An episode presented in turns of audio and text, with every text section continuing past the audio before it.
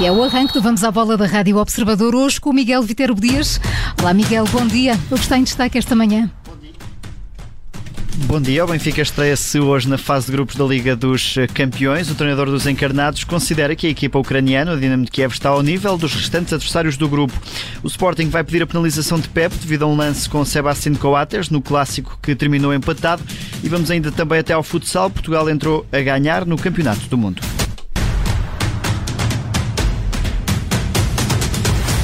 E começamos pelo Benfica, que se estreia hoje na fase de grupos da Liga dos Campeões, com o treinador dos encarnados a considerar que a equipa ucraniana está ao nível dos restantes adversários do grupo. O treinador do Benfica rejeita que o Dinamo de Kiev seja a equipa mais fraca do grupo E da Liga dos Campeões.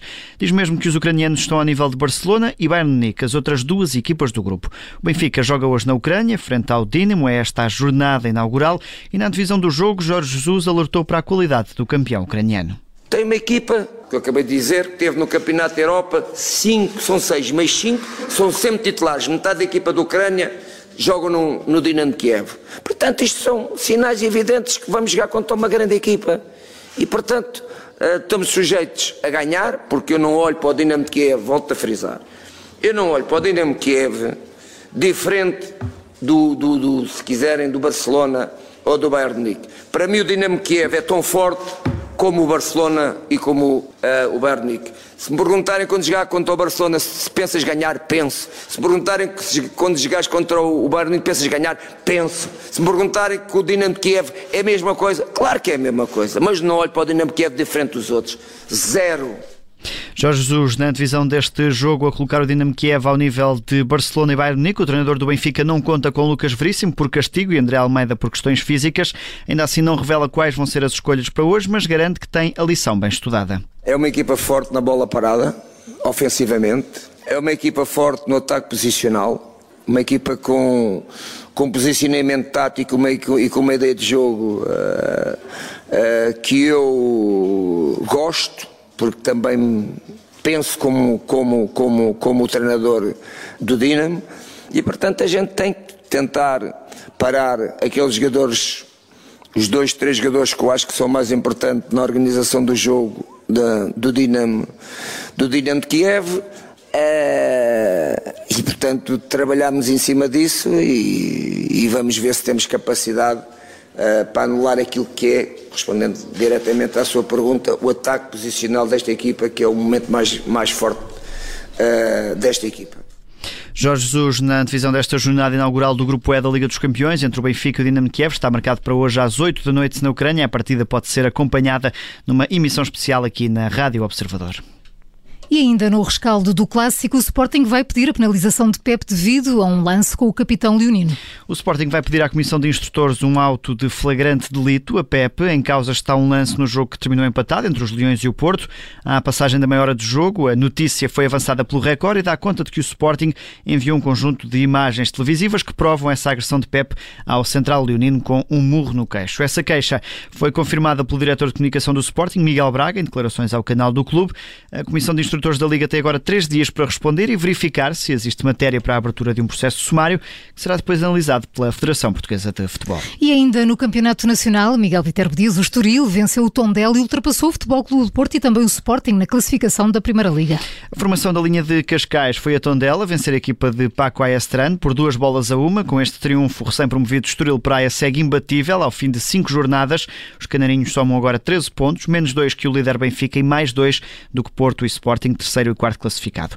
Na próxima jornada há Estoril Sporting e no final deste jogo, frente ao Tondela, o treinador estorilista Bruno Pinheiro desvalorizou essa chegada ao segundo lugar, mas pensa conquistar os três pontos frente aos Leões. Significa que estamos a fazer um, um início muito agradável, estamos muito felizes por isso, mas faltam 87 pontos em jogo e, e é ridículo falar eh, em tabela classificativa mesmo. Mas é um grande empurrão para é, o jogo Sporting na sexta é, jornada? Não, é um empurrão para toda a época. Não, o Sporting é apenas mais três pontos, mas não, não passa do que isso, de uma motivação extra para continuar a trabalhar e ganhar três pontos sobre a jogo.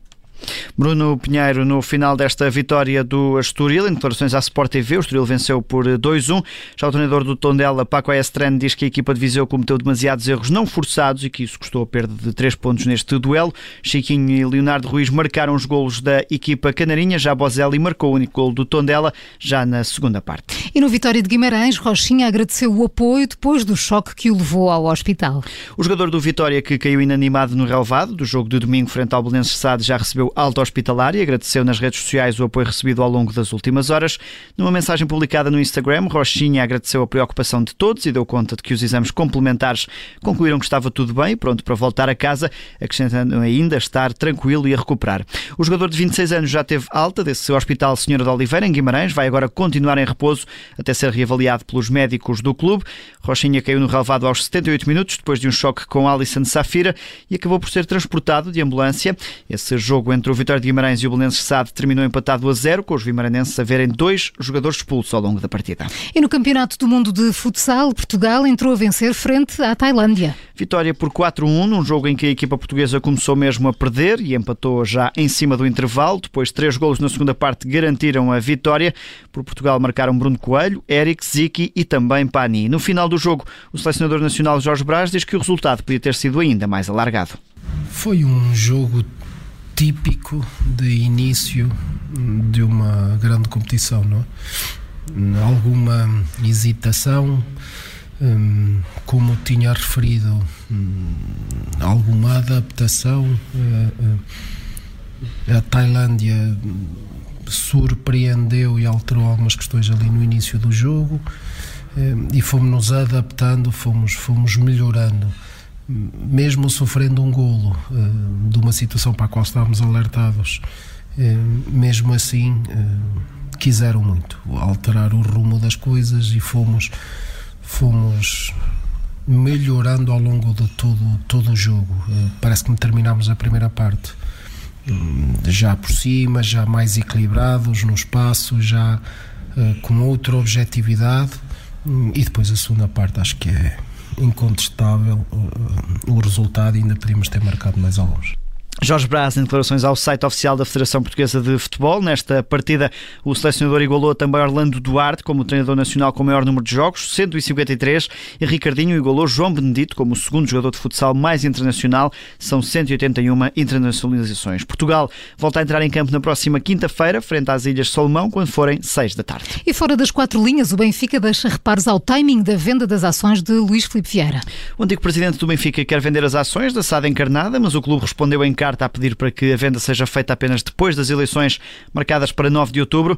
Numa nota enviada à Comissão de Mercados e Valores Mobiliários, o clube diz que qualquer exercício do direito de preferência para ter atenção aos superiores interesses do Benfica deve ser feita em tempo adequado, ou seja, depois das eleições e da nova direção tomar posse. O Benfica refere ainda que não foram comunicadas informações essenciais, designadamente a identidade do potencial comprador, os prazos e as condições.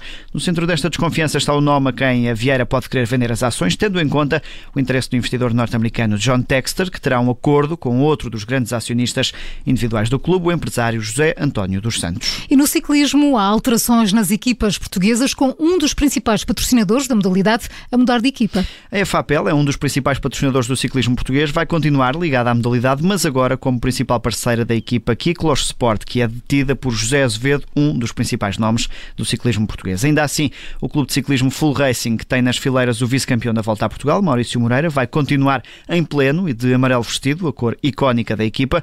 O Clube de Águeda passa a ser patrocinado pela Glass Drive, que assegura agora, que, que assegura agora o patrocínio principal deste conjunto que tem, para além de Maurício Moreira, também Rafael Reis e Frederico Figueiredo. Já a equipa de José Azevedo, a nova EFAPEL, ainda não anunciou os ciclistas da próxima temporada num projeto continental profissional, mas os nomes como João Bento ou Joaquim Silva já disseram que vão integrar este projeto.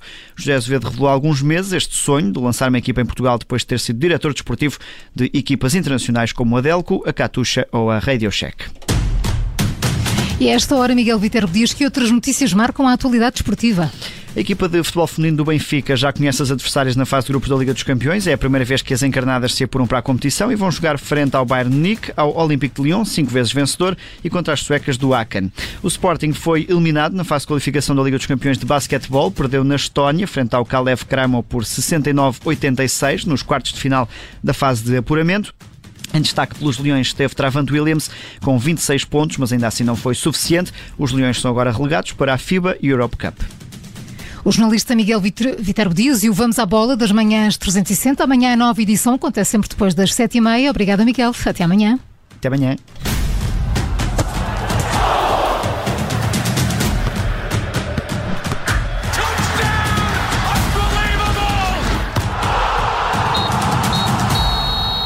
Rádio. Obrigada por ter ouvido este podcast. Se gostou, pode subscrevê-lo, pode partilhá-lo e também pode ouvir a Rádio Observador online em 98.7 em Lisboa e em 98.4 no Porto.